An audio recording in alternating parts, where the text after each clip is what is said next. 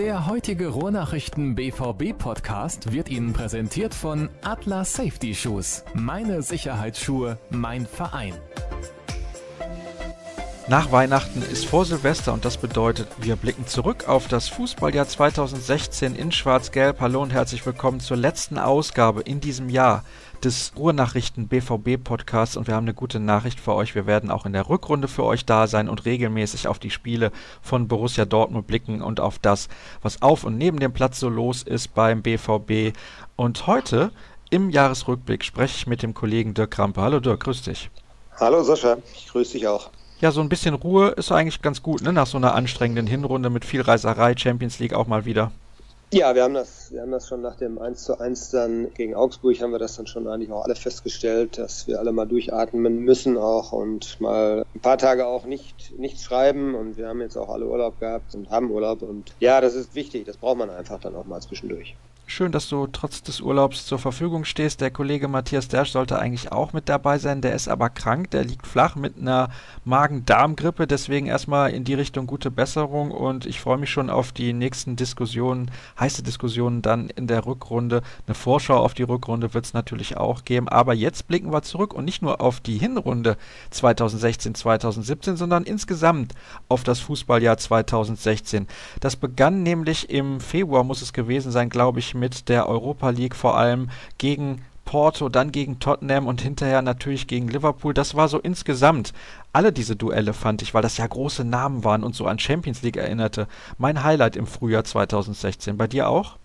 Ja, kann man so sagen. Äh, tolle Namen. Ich fand auch die, die Vorrunde in der Europa League, das habe ich auch schon, glaube ich, mal irgendwann erwähnt, fand ich auch sehr spannend, alleine wegen der Reiseziele. Aber natürlich ging es dann jetzt mit dem Erreichen der Zwischenrunde und dann hinterher Achtelfinale, Viertelfinale ja, ging es dann erstmal in die K.O.-Spiele. Das ist generell natürlich auch nochmal wieder eine andere Nummer und auch die Namen hatten es dann in sich. Das war dann, das war dann schon teilweise auch, gerade was Tottenham anging und dann natürlich Liverpool, das war dann auch schon teilweise Champions League-Qualität und dementsprechend auch gute Spiele, die der BVB dort abgeliefert hat, bis dann eben aufs allerletzte leider, was dann ja ein bisschen tragisch endete.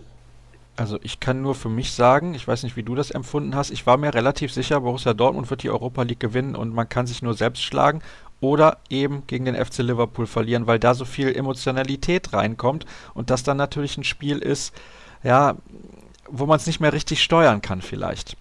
Ja, das haben wir damals auch so empfunden. Also Liverpool war der Knackpunkt auf dem Weg dann nach Basel, glaube ich. Dort war das Finale. Und nach dem Hinspiel 1 zu 1 wurden die Bedenken da auch nicht geringer, muss ich sagen. Also es war, wie du sagst, es war eine, war eine Partie oder waren zwei Partien, die natürlich auch ganz im Zeichen von Jürgen Klopps Wiedersehen mit dem BVB standen. Und alle haben das hinterher auch dann so formuliert, dass man sich davon nicht freimachen konnte im Vorfeld, auch die Spieler nicht. Das war, also gerade im Hinspiel war das deutlich zu merken, fand ich.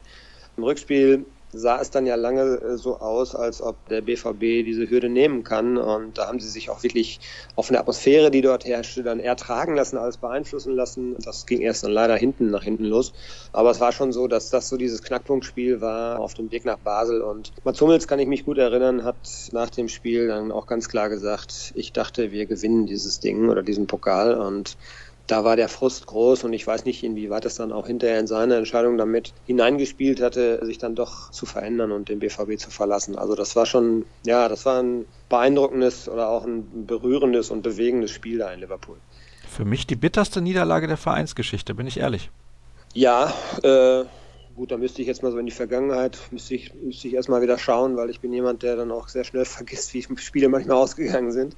Aber nein, natürlich auf jeden Fall die jüngeren Vereinsgeschichte auf jeden Fall. Vielleicht noch vergleichbar, vielleicht mit dem Champions League-Finale 2013 gegen die Bayern, das war ähnlich. Aber die ganze Konstellation war ja dann in Liverpool so, man hat 2-0 geführt. Das heißt, Liverpool hätte drei Tore schießen müssen, dann hat man 3-1 geführt. Das heißt, Liverpool musste drei Tore noch schießen und es waren dann zu dem Zeitpunkt, glaube ich, nur noch 30 Minuten oder so zu spielen. Also in der ganzen Entstehung und Dramaturgie war das sicherlich eins, eins der bittersten Spiele. Trotzdem war es ein tolles Frühjahr 2016, denn in der Rückrunde hat man satte 40 Punkte geholt. Eine unglaubliche Zahl. Ich glaube, nur in der Double-Saison 2011, 2012 waren es in der Rückrunde mehr Punkte. Ich weiß es jetzt nicht mehr auswendig, aber da waren es auch unendlich viele. Da muss man schon ein gutes Zeugnis ausstellen. Ja, vor allen Dingen vor dem, vor dem Hintergrund eben dieses Wechsels an der, an der Trainerposition und dieses schlechten Jahres, was man eben davor hatte. Ja, also die Hinrunde war schon bombastisch gut, fand ich, eben mit 38 Punkten. Das war eigentlich, hat alle Erwartungen fast übertroffen. Und äh, man hat das in der Rückrunde noch getoppt was eben dafür spricht, dass man eben eine konstant, richtig konstant gute Saison gespielt hat. Und am Ende wurde es dann die zweitbeste, glaube ich, der Vereinsgeschichte und der beste Zweiter aller Zeiten. Und ja, die 78 Punkte haben ja nun auch nicht schon selten gereicht, um mal deutscher Meister zu werden. Und ja, wenn die über Bayern nicht gewesen wären, dann hätte es, glaube ich, im Sommer auch wieder eine richtig große Fahrt um den Borsigplatz geben können. Dazu ist es dann leider ja nicht gekommen. Pokalfinale gab es ja auch noch, hätte es auch noch eine Fahrt um den Borsigplatz geben können, aber da sprechen wir ja. gleich drüber. Bevor du mir, bevor du mir da deine Eindrücke schilderst, hatte ich noch eine andere Frage und zwar, seit wann äh, berichtest du über Borussia Dortmund? Damals mit Jürgen Klopp bin ich sozusagen angefangen, also im Herbst 2008. Mhm. Und ich hatte vorher schon mal einmal noch, das war mein allererstes BVB-Spiel als, als Journalist, 0 zu 4, glaube ich, kurz vor Weihnachten in Wolfsburg mit Trainer Thomas Doll. Da gab es dann gleich einen Medienboykott nach dem Spiel. Das war für mich richtig klasse, weil ich dann keine Stimmen kriegte und ziemlich bedröppelt dastand und gar nicht wusste, was ich jetzt machen soll. Das war nur so eine Aushilfe. Dann habe ich ein halbes Jahr was anderes noch gemacht in der Redaktion und bin dann mit Klopp praktisch mit der neuen Saison bin ich dann so langsam da reingewachsen. Hm, dann ist es natürlich auch, also meine nächste Frage, eine Philosophiefrage und Geschmackssache. War der Fußball in der Saison 2015, 2016 und insbesondere in dieser tollen Hinrunde 2016 der schönste, den du als Journalist beim BVB bislang gesehen hast? Boah, das ist schwer zu, schwer zu sagen. Es war guter Fußball, es war vor allem intelligenter Fußball. Ja, es war jetzt nicht nur dieser Klopp-Fußball. Was heißt nur? Also Klopps, Klopps bestand ja sehr viel aus Gegenpressing, aus, aus Umschalten, auf diesen blitzartigen Überfällen. Und Tuchel hat das ja weiterentwickelt. Und das war schon auch klasse zu sehen, wie die Mannschaft dann eben mit Ballbesitz Dominanz ausstrahlen kann, wie sie die Räume auf dem Feld super besetzt hat. Das war schon, das war schon sehr beeindruckend. Wir haben das ja dann auch im Training schon, in den Trainingslagern und in der Vorbereitungsphase haben wir das auch schon sehen können, wie Tuchel mit seinen Bändern die Felder eng abgesteckt hat, wie er auch wirklich immer wieder zurückgepfiffen hat, wie er darauf gedrängt hat, du stehst zwei Meter zu weit links, du stehst zwei Meter zu weit rechts. richtig Kleinigkeiten, die er immer wieder angesprochen hat und auch immer wieder trainiert hat. Und der Erfolg hat sich sofort eingestellt und die Mannschaft ist ihm damals, glaube ich, wirklich, die hat ihm auch, glaube ich, aus den Händen gefressen, weil sie einfach gesehen haben, wow, das funktioniert, was der uns da erzählt. Und von daher war das natürlich eine sehr beeindruckende Saison 2015, 2016. Natürlich waren damals die Meistersaisons, als Dortmund alles in Grund und Boden gespielt hat, das war auch schon unheimlich toller Fußball. Ne? Also wenn man das so vergleicht, liegt das so auf einer Stufe. Auf jeden Fall emotionaler war es behaupte ich zumindest bei Jürgen Klopp damals. Aber wir ja. wollen nicht zu weit in die Vergangenheit schauen, sondern ich habe es eben ja schon gesagt, Pokalfinale, das gab es ja auch noch, stand auf dem Programm im Mai in Berlin, wo man in den letzten Jahren mehr oder weniger zum Dauergast geworden ist, aber es setzte die dritte Niederlage in Folge. Mal wieder. Und dieses Mal gegen den FC Bayern, gegen den großen Rivalen der letzten Jahre. Ja, da gibt es jetzt so viele Gründe. Da könnten wir, könnten wir ganz viel raussuchen, warum es in diesem einen Spiel nicht gereicht hat. Aber am Ende des Tages ging es ins Elfmeterschießen und hm, ich will nicht sagen, war das der Anfang vom Ende von dieser tollen Mannschaft von Borussia Dortmund? Dieses Problem von Thomas Tuchel da, die passenden Schützen zu finden? Ja, es hat uns zumindest sehr, sehr stark überrascht, was, was dann da passiert ist. Wir haben natürlich dann erst hinterher so im Detail mitbekommen, dass sich einige Spieler dann auch wohl geweigert haben zu schießen oder eben nicht in den Vordergrund gedrängt haben. Und er hat sich damals ja hinterher praktisch selber die Schuld auch noch gegeben und gesagt, das sind Profis und ich hätte einfach bestimmen müssen. Ich hätte denen gar nicht die Wahl lassen dürfen. Aber dass dann zum Beispiel so ein Mikitarian nicht schießt, das war schon sehr verwunderlich. Es haben zwar Innenverteidiger geschossen, was auch unüblich eigentlich ist. Und Anfang vom Ende weiß ich nicht. Dass Gündogan geht, war eigentlich im ganzen Frühjahr ja schon klar. Da ging es dann nur darum, will Manchester ihn trotz der Verletzung noch haben. Ja, dann die Entscheidung mit Hummels stand zu dem Zeitpunkt ja auch dann schon fest. Das ist ja nach dem Halbfinal, glaube ich, so aufgekommen, dass er sich dann da irgendwann entschieden hat. Bei Hummels war es, wenn dann eher, glaube ich, wirklich Liverpool und das aus in der Europa League und vielleicht das Gefühl, ich kann keine Titel gewinnen. Weiß ich nicht, ist ein bisschen Spekulation, aber natürlich will auch ein Hummels Titel gewinnen. Also Anfang vom Zerfall würde ich jetzt so nicht sagen, aber ich glaube, dieses Spiel war zumindest so der Auslöser, dass es zur Trennung von Mikitarian kam. Denn ich glaube, sein Verhalten dort hat den Verantwortlichen sehr missfallen. Da hat man sich sehr drüber geärgert und ich glaube, da kam es dann so ein bisschen zum Sinneswandel, dass man auch gesagt hat, okay, wenn jetzt ein vernünftiges Angebot kommt, der Spieler deutet an, dass er weg will, dann, dann trennen wir uns auch von ihm. Für mich richtig schade, denn ich bin großer Fan von Henrik Mkhitaryan. Ich finde, dass das ein genialer Fußballer ist. Der hat halt ja, vielleicht ein bisschen das Problem, dass er etwas zum falschen Zeitpunkt zu Borussia Dortmund gewechselt ist. Eigentlich eine ganz ordentliche erste Saison gespielt und dann natürlich im zweiten Jahr mit der Mannschaft komplett untergegangen. Da hatte man dann am Ende noch die Möglichkeit, tatsächlich Platz 7 zu erreichen und das Pokalfinale hat man gegen Wolfsburg verloren. Aber ich traue dem schon ein bisschen hinterher. Dem war so toll zuzusehen in der letzten Saison. Es war überragend, was er teilweise gespielt hat. Ja, wie du sagst, vor allen Dingen seine letzte Saison. Ja, die war, die war wirklich ja, das war Wahnsinn. Und wir haben vorher immer schon wieder, es ist vorher immer wieder aufgeblitzt in einigen Spielen. Wie du schon sagst, die erste Saison von ihm war auch in Ordnung, wenn auch nicht überragend. Die zweite Saison, da ist er mit untergegangen. Da haben wir alle nun Probleme gehabt. Da gab es ja keinen, der sich da ausnehmen konnte. Und ja, wir waren so ein bisschen verzweifelt manchmal mit ihm, weil man immer gesehen hat, was für ein genialer Fußballer er sein kann. Er hat aber sehr, sehr oft auch sehr viele falsche Entscheidungen getroffen, hat sich sehr oft festgerannt, weil er einfach alles auf sich vereinigen wollte, weil er, glaube ich, Verantwortung übernehmen wollte. Und das ging immer nach hinten los. So ein bisschen vergleichbar vielleicht manchmal mit dem, was Bartra manchmal jetzt so gerade versucht, der sehr viel Risiko geht mit seinen Pässen und anstatt sich erstmal Sicherheit zu holen. Und das war bei Mickey auch so. Und dann kam das letzte Jahr und auf einmal ist er explodiert. Und ich glaube, 55 Scorerpunkte waren es hinterher. Das ist natürlich schon alleine an sich ein Wert, der gigantisch ist. Also ich vermisse ihn auch, vor allem wenn man dann sieht, dass er in Manchester doch jetzt auch wieder zu kämpfen hat. Wobei es zuletzt ein bisschen besser lief, hat auch die ersten ja. Tore geschossen und scheint jetzt immer häufiger in der Startelf zu stehen, wenn ich das richtig verfolgt habe. Vielleicht ist es auch da nur eine Frage der Zeit, bis er sich durchsetzt in die Qualität. Das hat er bei Borussia Dortmund vor allem im letzten Jahr gezeigt. Die bringt ja, er auf jeden Fall mit. Ist ein super Spieler. Er ist ein überragender Fußballer auf jeden Fall. Gut, dann ja, wie gesagt, die Transfers im Sommer hast du gerade ja auch schon angesprochen. Die drei Großen sind gegangen mit Mikitarian, mit Gündogan und Hummels. Bei Zweien war es schon länger klar und bei Mikitarian spätestens dann auch seit dieser Geschichte im Elfmeterschießen hat er sich verweigert anzutreten im Pokalfinale. Hat sich die Trennung dann mehr oder weniger auch abgezeichnet. Das erste halbe Jahr trotzdem würde ich eigentlich insgesamt mindestens eine 2 Plus für geben.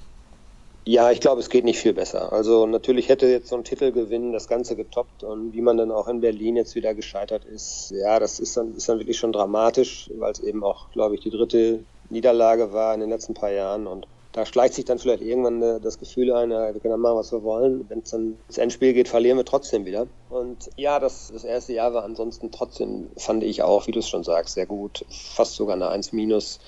Denn solche K.O.-Spiele, auch Liverpool, das ist ja nun auch dann kein Fallobst. Ja, das sind auch keine Mannschaften, wo man einfach sagen kann, okay, da marschieren wir jetzt durch. Und wenn dann so ein Spiel passiert, wie es in Liverpool passiert ist, wo die Mannschaft von Klopp sich da auch wirklich hat tragen lassen zu einer Wahnsinns-Energieleistung, dann gehst du vielleicht eben auch mal als Verlierer vom Platz, ohne dass das deshalb deine Leistung in dieser Saison schmälert. Also das erste Halbjahr war schon sehr gut. Das erste Halbjahr war in der Tat sehr, sehr gut und deswegen auch schön, dass wir nochmal drüber gesprochen haben. Ich denke, bei einigen BVB-Fans wird das tolle Erinnerungen wachrufen. Das war ja, wie gesagt, sensationell damals in Liverpool dieses Spiel und auch Tottenham, Porto und so weiter. Das waren, waren tolle Auswärtsfahrten. Dann kam der Sommer und der Umbruch, habe ich gerade schon ein bisschen angedeutet. Viele, viele neue, tolle junge Spieler, auf die man sehr viel Lust hatte, als man als Journalist ins Trainingslager gefahren ist. Ja, auf jeden Fall. Also man guckt sich dann, ja, das ist der Sommerflex heute natürlich, gerade so, wenn man, wenn man Namen zum ersten Mal hört. Guerrero kannten wir jetzt auch in der EM. Der hat sich ja dort auch sehr in den Vordergrund gespielt. Dembele und auch Moore, da wusste gerade Moore zum Beispiel, wusste man jetzt noch nicht so viel mit anzufangen mit dem Namen. Dann guckt man sich so ein paar Highlight-Videos an. Gut, die sind in der Regel immer gut. Also ja. Ich kann dir auch ein Highlight-Video von mir schicken, wenn du willst. Also schlechte Szenen ja, wirst du da nicht finden. Ja, ja. ja, es gibt ja auch so Bloopers, oder wie das in Amerika heißt, wo die schlimmsten Szenen manchmal von eines Spielers dann auch konserviert werden. Aber nee, da war schon viel zu sehen von den Fähigkeiten, die diese Jungs haben. Und gut, Rode zum Beispiel war ein sehr solider Transfer, wo wir alle auch gesagt haben, ja, das ist vielleicht gerade so von den, von den Erfahrungen, die man in Liverpool gemacht hat, ein Spieler, der da gefehlt hat, der, der im Kader sicherlich gut tut. Und dann kam ja am Ende dann noch Götze und Schürle, zwei Weltmeister. Schürle hatte einige Vorbehalte zu bekämpfen, Götze aus anderen Gründen auch. Es ging ja bei beiden aber eigentlich recht ordentlich los. Ähm, Schürle besonders, bis dann die Verletzungsmisere auch zuschlug. Nee, nee, schon die Transfers haben viel Lust gemacht. Und gerade weil sich das Gesicht einer Mannschaft natürlich dann durch acht Neuzugänge natürlich dramatisch auch verändert. Da gibt es dann ja ganz viele Punkte. Wie harmonieren die miteinander? Wie ist die Hierarchie? Wie, wie bildet sich da eine neue Hierarchie aus? Sind ja drei Eckpfeiler weggegangen und wie fängt man das insgesamt überhaupt auf? Ja, verteilt man es auf mehrere Schultern oder gibt es eben so diesen 1 zu 1 Ersatz? Ist jetzt im Sommer nicht so gewesen und von daher war das sehr spannend. Sollen wir über den Rückkehrer sprechen, Mario Götze, und zwar nicht sportlich, sondern vor allem, wie das im Umfeld von Borussia Dortmund aufgenommen wurde. Ich fand erstaunlich gelassen. Ja, es gab so einen harten Kern, wie soll ich das nennen, unversöhnlicher Fans vielleicht, die ihm das einfach immer noch übel nehmen. Ähm, da war am Anfang so ein bisschen die Sorge, wie reagieren die jetzt gerade so, wenn, wenn das erste Heimspiel dann ansteht und er taucht dann das erste Mal dort auf der überwiegende Teil, ich würde fast sagen 80, 90 Prozent, ist da wirklich relativ entspannt mit umgegangen und das fanden wir auch nicht gut. Denn ich glaube, er hat es ja auch oft genug betont, dass es, dass es im Nachhinein gesehen der Wechsel einfach zu früh kam und dass er sich vielleicht hat auch in, in eine Sache reinziehen lassen, hinter der er vielleicht gar nicht so richtig selber gestanden hat. Und von daher war die Stimmung relativ entspannt, das ist ein ganz gutes Wort. Und ich kann mich gut erinnern, sein erster Auftritt, da gab es dann auch doch viel Applaus. Einige Pfiffe gab es auch, aber das war deutlich in der Minderzahl. Mittlerweile hört man eigentlich von Pfiffen nichts mehr, was das angeht. Nee. Ja, also nee, von absolut daher. nicht. Und das ist, ich finde das auch gut so. Man muss, man muss bei allem Emotionalen, äh, was diese Fanszene natürlich dann umgibt und auch leitet, muss man immer sehen, das sind Profis und so schwer einem das manchmal fällt, aber treffen halt ihre Entscheidungen manchmal so. Die ist nicht immer richtig und ich glaube, der Fall Götze hat es ganz gut gezeigt auch. Ja, wenn Axel Springer sich bei dir meldet, dann wechselst du aber hoffentlich nicht den Arbeitgeber, ne? nee, hatte ich eigentlich nicht vor. Gut, dann bin Die ich Gefahr beruhigt. besteht aber, glaube ich, auch nicht. Sehr gut. Denn wir machen ja hier, hoffen wir zumindest, halbwegs seriösen Journalismus, das sei nur dazu ja. erwähnt. Ich möchte eingehen auf die ersten tollen Spiele, die es dann gab mit dieser Mannschaft. Da haben wir auch letzte Woche kurz drüber gesprochen in unserer sozusagen Vodcast-Ausgabe nach dem Spiel gegen Augsburg. Da hast du auch gesagt, ja, da gab es diese, ich weiß nicht, wie viele Tore es waren. In einer Woche hat man in Warschau sechs Tore geschossen, man hat in Wolfsburg fünf Tore geschossen, man hat zu Hause gegen Darmstadt sechs Tore geschossen. 17 müssten es dann gewesen sein, wenn meine mathematischen. Kenntnisse mich nicht komplett verlassen haben. Und alle haben gedacht, boah, ist ja super. Dieser BVB wird durch die Liga stürmen und der Kampf mit Bayern kann eigentlich starten. Ja, hat man damals gedacht und ja, haben wir leider ein bisschen falsch gelegen und vielleicht war es einfach auch ein bisschen blauäugig, denn äh, zum einen ging es natürlich auch gegen Gegner. Darmstadt konnte Dortmund sportlich das Wasser nicht reichen. Warschau hat sich entpuppt als Mannschaft, die in dem Spiel zumindest, hinterher haben sie ja sogar gegen Madrid dann noch überraschen können, aber dass diese Mannschaft nicht als Gruppenvierter diese Champions League abgeschlossen hat, hat uns am Ende sehr gewundert aufgrund der Auftritte, die wir gegen sie dann gesehen haben. Also Warschau war auch nicht das Kaliber, was äh, Dortmund richtig gefordert hat. Es war vielleicht eben aber auch die Frühphase, Wolfsburg dann noch eben als Abschluss, Wolfsburg steckte in einer schwierigen Phase. Also es war vielleicht auch in der Frühphase einfach so, dass man, ja, da geht man natürlich auch mit, mit jeder Menge Elan auch rein da ist man noch ein bisschen unbekümmert vielleicht. Und gerade so diese jungen Spieler haben am Anfang natürlich einfach drauf losgespielt. Da ist dann auch viel daneben gegangen. Aber was das Offensivpotenzial angeht, war das natürlich auch einfach überragend, was Borussia Dortmund da zur Verfügung hat. Und so kamen diese Ergebnisse zustande. Da gingen auch eben manche Bälle dann rein, die jetzt vielleicht in den letzten zwei, drei Wochen eben nicht reingegangen sind. Und das hat vielleicht so ein bisschen den Blick vernebelt. Als die Gegner dann stärker wurden, wurde es auch zäher. Und dann kamen andere Umstände noch hinzu, wie Verletzungspech, wie Formschwächen und Formschwächen aufgrund von Verletzungen vorher und so weiter. Also es wurde hinten raus dann immer zäher und ja, wir konnten dieses, dieses Niveau, was am Anfang da war, das konnte der BVB eben nicht so ganz halten. Wendepunkt im negativen Sinne vielleicht das Spiel in Leipzig, die Schlussphase dort, als man das Gegentor relativ spät schlucken musste und in diesem Spiel als Verlierer vom Platz ging und die erste Mannschaft im Prinzip das gemacht hat, was seitdem viele Mannschaften machen, ein bisschen härter agieren, das ist das Erste. Und wir stellen einfach mal Julian Weigel zu und dann hat der BVB ein Problem. Das Letztere deutete sich da an, das stimmt, äh, dass die Leipziger das erkannt haben und dann hinterher auch andere Vereine. Allerdings kam nach Leipzig ja erst diese Phase mit den hohen Siegen. Also von daher, Wendepunkt vielleicht ein bisschen übertrieben, dann wäre vielleicht eher der Wendepunkt Leverkusen. Mhm Anfang Oktober. Danach hat man ja im ganzen Oktober nicht ein Spiel gewonnen und da kam dann auch diese Foul-Diskussion ja erstmal so richtig auf. Also eher, eher das Leverkusen-Spiel als das Leipzig-Spiel.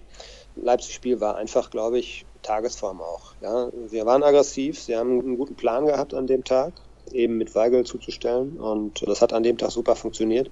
Aber davon hat sich der BVB jetzt nicht so beeindrucken lassen. Danach gab es ja dann eben die hohen Siege. Ne? Also es wurde hinten dann, ich denke mal so ab Oktober, also da ging das dann ein bisschen nach unten. Entschuldige, da hat mein Gedächtnis mir ein bisschen Streich gespielt. Aber klar, das Spiel in Leverkusen, wo dann auch in der PK hinterher Thomas Tuchel gesagt hat, guck mal, wie viel die Foul spielen und guck mal, ja. was das mit unseren Spielern macht. Das war natürlich das Spiel. 0-2 hat man da verloren und keine sonderlich gute Leistung gezeigt, aber wie du gerade ja schon erklärt hast. Es war eine relativ schwierige Phase im Oktober für Borussia Dortmund, deswegen wollen wir direkt weitergehen, quasi in den nächsten Monat.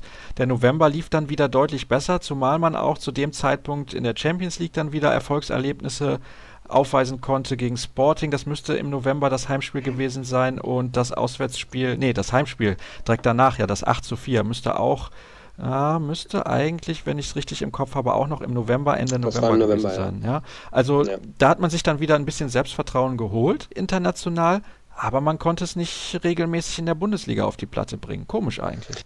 Ja, auch die Auftritte in der Champions League hat den Blick vielleicht so ein bisschen verklärt auf Probleme, die es eben eigentlich trotzdem gab. Ich meine, das 8 zu 4 gegen Warschau, nimm dir das mal raus. Darüber war man eigentlich auch nicht so besonders glücklich, weil wer kassiert schon gerne vier Tore zu Hause? Da war auch Tuchel zum Beispiel jemand, der da durchaus darauf hingewiesen hat, dass das eigentlich nicht geht. Und Insgesamt war die Champions League natürlich gut, die war sogar sehr gut und dass man sich eben als Gruppensieger auch qualifiziert hat vor Real Madrid ist ja eigentlich auch ein Beleg, wie viel Potenzial eben in dieser Mannschaft steckt und was möglich ist.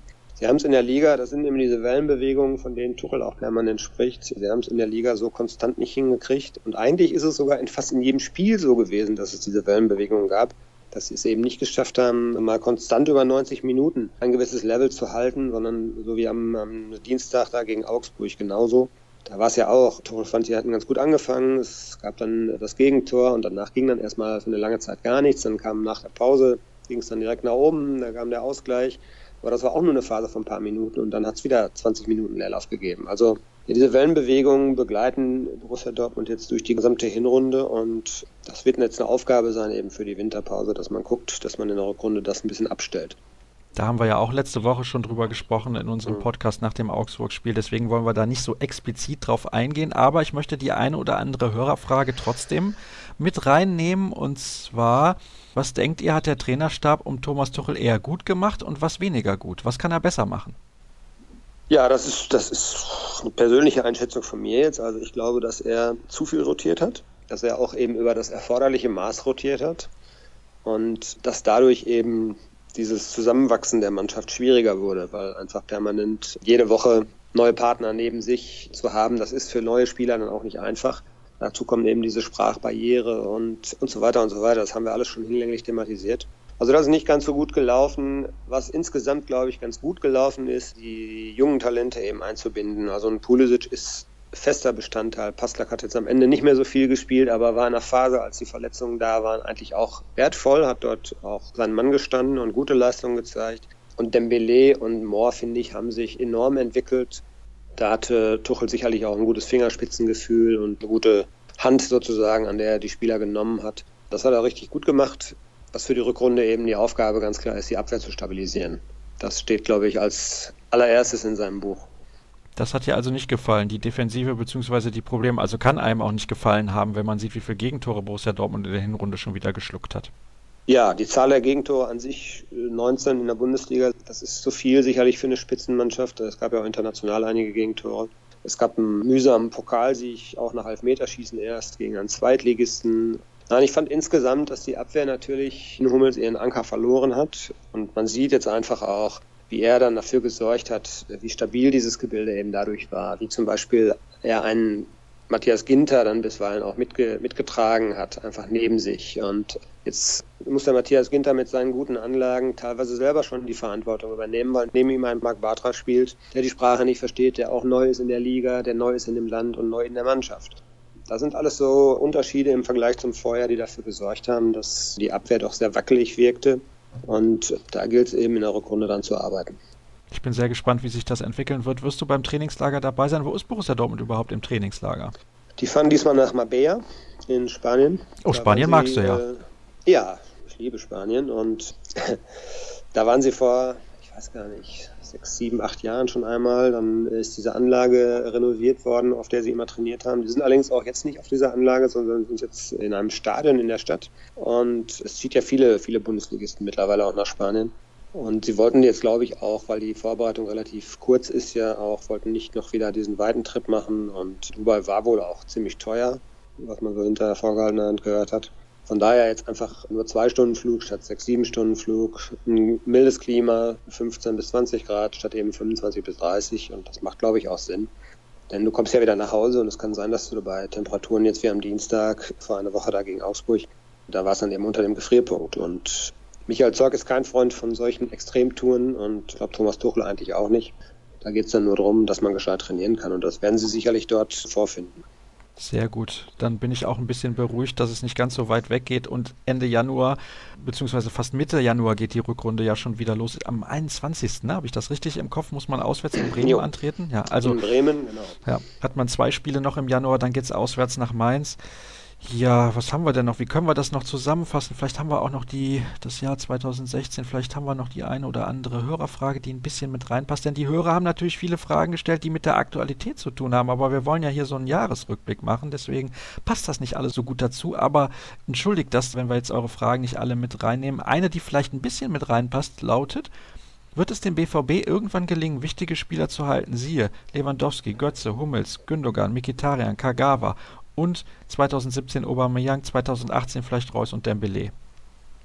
Fragezeichen, Fragezeichen. Mhm, das wissen wir ja noch nicht. Das wollen wir mal nicht hoffen. Ja. Nein, ich meine, ob die dann tatsächlich gehen werden. Mhm. Ja, ich verstehe die Frage natürlich und die ist auch berechtigt. Und ich weiß nicht, ob die Antwort jetzt lautet, indem man Titel gewinnt, indem man einfach mal irgendwie den Bock umstößt. Ist schwer zu sagen. Also da spielen sicherlich viele Komponenten. Das, es gibt nur drei, vier Vereine, würde ich mal sagen. Mats Hummels hat das immer gesagt. Es kommen nur zwei, drei Vereine überhaupt in Frage, bei denen er ins Überlegen äh, kommt.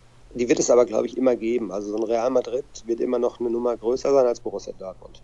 Da muss man sich auch nicht für schämen, das ist aber einfach so. Auch der FC Barcelona vielleicht. Und für England-Liebhaber ist es dann vielleicht Manchester United, Manchester City oder vielleicht der FC Chelsea ich glaube, man wird es nicht verhindern können auf Dauer. Es hat dann vielleicht auch noch ein bisschen was mit Gehaltsvolumen zu tun, wenn man in Dortmund dann vielleicht seine sieben bis acht Millionen verdient und auf der Insel dann eben seine zwölf bis 15. Ich weiß nicht, ob das jetzt entscheidend ist. Ich würde für mich jetzt mal sagen, das wäre mir dann auch egal, aber vielleicht ticken die dann anders oder denken sie anders. Ich glaube, so ganz, ganz stoppen und verhindern lässt es sich nicht. Und man, darf jetzt gespannt sein, was 2017 passiert mit Aubameyang. Dieses Thema Real Madrid kocht ja jetzt die ganze Zeit schon. Und ich denke, man wird auch vielleicht aus, aus Sicht von Borussia Dortmund relativ zügig eine Entscheidung auch herbeiführen möchten, mögen, weil sowas als Nebenschauplatz braucht man eigentlich nicht. Das hatten wir im vergangenen Jahr oder in den vergangenen zwei Jahren mit Gündogan permanent und irgendwie lenkt sowas immer ab. Wenn er so weiter trifft wie jetzt, dann werden sich die großen Vereine melden und dann wird es, glaube ich, schon sehr schwierig, ihn zu halten. Ich glaube, was den Fans sehr gefallen würde, ist Ehrlichkeit, Direktheit, Klarheit und das relativ bald. Ja, auf jeden Fall. Also ich glaube, da kämen sie mit klar. Bei Hummels war das eine spezielle andere Geschichte, wobei ich auch ihm nichts vorwerfen möchte. Also ganz im Gegenteil, Mats Hummels hat sich hier einwandfrei verhalten und acht Jahre für Borussia Dortmund die Knochen hinzuhalten, das macht kein Abzocker. Der hat da schon eine, eine große Bindung auch zu diesem Verein gehabt. Ich glaube, Klarheit früh und klare Worte, eben kein Rumeiern, das ist das, was die Leute wollen. Und dann können sie mit solchen Entscheidungen auch leben. Zumal im Falle Aubameyang würde es ja wahrscheinlich auch dann doch eine Versüßung in Form einer ordentlichen Ablöse geben und ja, dafür kann man sich natürlich dann auch wieder umgucken und das kann ja dann auch ganz spannend sein. Ja, Madrid hat ordentlich Geld auf dem Konto, also eigentlich nicht, aber sie geben immer relativ viel aus, also könnte man vielleicht ja. hoffen, dass man da zwei, drei Euro mehr bekommt, als der Marktwert von Aubameyang hergibt. Ja, dann würde ich gerne noch von dir wissen, wir kommen so langsam zum Ende der Sendung, was waren deine drei Top-Spieler von Borussia Dortmund im Jahr 2016? Ja, wenn wir auf die, auf die erste Jahreshälfte gucken, müssen wir da natürlich dann Mickey nehmen. Ich fand auch Mats Hummels hat sich deutlich stabilisiert. Er hat ja auch kein gutes Jahr davor gehabt, wie alle anderen eigentlich auch. Und er ist dann im Vorfeld auch der Europameisterschaft auch wieder dieser Anführer geworden, fand ich. Also Hummels Mikitarian sicherlich. Auch Gündogan, als er wieder fit war, hat man gesehen, was für ein guter Fußballer er eigentlich ist. Äh, direkt nach seiner Verletzung war ja das solchen Jahr vom BVB, da ist auch er nicht an seine Grenzen gekommen, aber auch in diesem ersten Jahr von Tuchel er war auch ein Gündogan ein sehr wichtiger Faktor. Aber bleiben wir trotzdem, wenn wir nicht ganz so viele nennen wollen, dann erstmal lieber bei Mikitarian und Hummels und ja, jetzt in der zweiten Jahreshälfte kommt man ja an dem Belay nicht vorbei. Dieser Junge macht einfach wahnsinnig Spaß, auch wenn er eben taktisch vielleicht manchmal noch Defizite hat, aber das, der ist 19 oder 20 und ein wahnsinnig guter Fußballer, schön anzuschauen. Das macht unheimlich viel Spaß. Und wer in beiden Jahreshälften natürlich einfach auch konstant gut war, ist eben Ober. Das ist schon beeindruckend, mit welcher Konstanz er trifft und zeichnet ihn aus als klasse Stürmer. Und ja, das sind so die prägenden Figuren, würde ich sagen. Das sind auf jeden Fall tolle Fußballer gewesen und sie haben herausragend gute Leistungen gebracht in 2016. Wir müssen aber auch noch ganz kurz über Negativaspekte sprechen. Wer ist denn dein größter Verlierer 2016? Man muss da sicherlich neben Subotic nennen, was mir sehr schwer fällt, weil er ein netter Kerl ist. Und ich fand auch immer ein wertvoller, wertvoller Spieler für Borussia Dortmund. Er hatte sehr viel Verletzungspech und Thomas Tuchel steht jetzt nicht unbedingt auf ihn. Also die Zeichen stehen da ja auch auf Abschied, womöglich jetzt noch im Winter. Er ist nicht mehr zum Zug gekommen und hatte Pech. Das ist auf jeden Fall leider einer der Verlierer, wenn man sie so nennen will. Man kommt auch an Nuri Schein sicherlich nicht vorbei, der auch ganz, ganz lange dann keine Rolle spielte, jetzt gerade in der, in der neuen Saison. Und als er so ein bisschen Fuß zu fassen schien, hat er sich jetzt wieder verletzt. Das ist auch sehr viel Pech. Ja, Shinji Kagawa fällt mir ein. Auch durch die Verpflichtung vielleicht von Götze. Insgesamt, glaube ich, vom Standing her bei Tuchel nicht so gut gelitten. Das wären jetzt so die drei Kandidaten, die mir spontan einfallen. Ja, das reicht mir doch schon. Drei ist doch jede Menge. Gut, dann sind wir im Prinzip mehr oder weniger durch. Zwei Kleinigkeiten habe ich noch. Worauf freust du dich im Jahr 2017 am meisten bei Borussia Dortmund, also in Bezug auf Borussia Dortmund? Also ich freue mich auf jeden Fall, weil ich bin eigentlich ziemlich optimistisch, dass die Rückrunde ein bisschen konstanter wird und dass dieser Fußball, den sie streckenweise eben auch in der Hinrunde gespielt hat, dass wir den öfter sehen werden. Ich glaube schon, dass es eine erfolgreiche Rückrunde wird. Ich hoffe dann am Ende auch mit einer direkten Champions League Qualifikation. Das ist das große Ziel. Kurzfristig freue ich mich auf den Februar auf Lissabon. Da war ich noch nicht. Das soll eine sehr schöne Stadt sein. Und oh ja. Das werden dann auch in der Champions League dann zwei, zwei sehr interessante Spiele auch werden. Ja, generell bin ich gespannt, wo das hingeht. Also wir sind ja ein bisschen verwöhnt. In den letzten Jahren gab es immer irgendein Endspiel. Und ich hätte auch nichts dagegen, wenn das im nächsten Jahr noch wieder sein sollte. Also das wäre schon klasse. Ne? Ich denke mal, dass man im DFB-Pokal ja durchaus auch die Chance hat, mit dem Heimspiel gegen Berlin weiterzukommen. Das wird nicht leicht, aber ist sicherlich möglich. Und ja, im Achtelfinale Champions League muss noch nicht Schluss sein. Ich glaube schon, dass in der Truppe so viel steckt, dass sie auch noch eine Runde weiterkommen können. Und vielleicht habe ich ja Glück und darf dann nochmal nach Barcelona. Ja, da wartest du jetzt schon seit Jahren drauf. Du bist auch privat nie in diesem Jahren. Stadion gewesen. Ja, ich muss, glaube ich, einfach mal so hinfahren. Ja. Wenn es dann dieses Jahr wieder nicht passiert. Ja. Gut, dann eine Frage, die wir nicht beantworten können, also ich zumindest nicht. Spaßeshalber nehmen wir die auch gerne noch mit rein. Was ist denn der Kollege Florian Gröger eigentlich am liebsten, wird gefragt. also ich könnte ja jetzt sagen, dass er sich eigentlich vor, dass er vor nichts zurückschreckt. Also ich glaube, der mag fast alles und auch gerne und viel und oft. Ja, das wollte Aber, ich nämlich sagen. Also er mag die doppelte Portion am liebsten, ne? Den Nachschlag. Ja, ja sagen wir mal, er ist relativ früh immer am Buffet, damit er auch die Chance hat, noch einen zweiten Gang zu machen. Ja, aber das will das ich ihm nicht verwehren.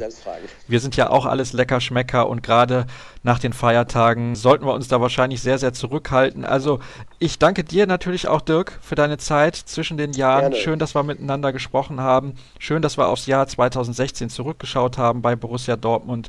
Ich möchte mich bei allen Hörern bedanken und natürlich auch bei den Kollegen, die diese Sendung in den letzten Wochen und Monaten, glaube ich, sehr interessant gemacht haben, sehr, sehr hörenswert. Ich möchte nochmal darauf verweisen, ihr könnt uns bei iTunes hören und abonnieren. Ihr könnt auch gerne da eine Bewertung mal da lassen. Da fehlen uns noch ein paar. Also je mehr, desto besser. Das ist ja auch ganz logisch. Und immer bitte ehrlich sein mit eurer Bewertung. Also wir wollen nicht nur gute Bewertungen, sondern wenn jemand nicht zufrieden ist oder einen Verbesserungsvorschlag hat, dann kann er uns das gerne mitteilen. Den Kollegen Dirk Krampe findet ihr bei Twitter unter Dirk Krampe, mich unter Sascha Staat und dann bleibt mir nichts anderes übrig, als euch einen guten Rutsch ins neue Jahr zu wünschen und in 2017 hören wir uns dann hoffentlich wieder. Also bis dann. Bis dann. Der heutige Rohrnachrichten BVB Podcast wurde Ihnen präsentiert von Atlas Safety Shoes. Meine Sicherheitsschuhe, mein Verein.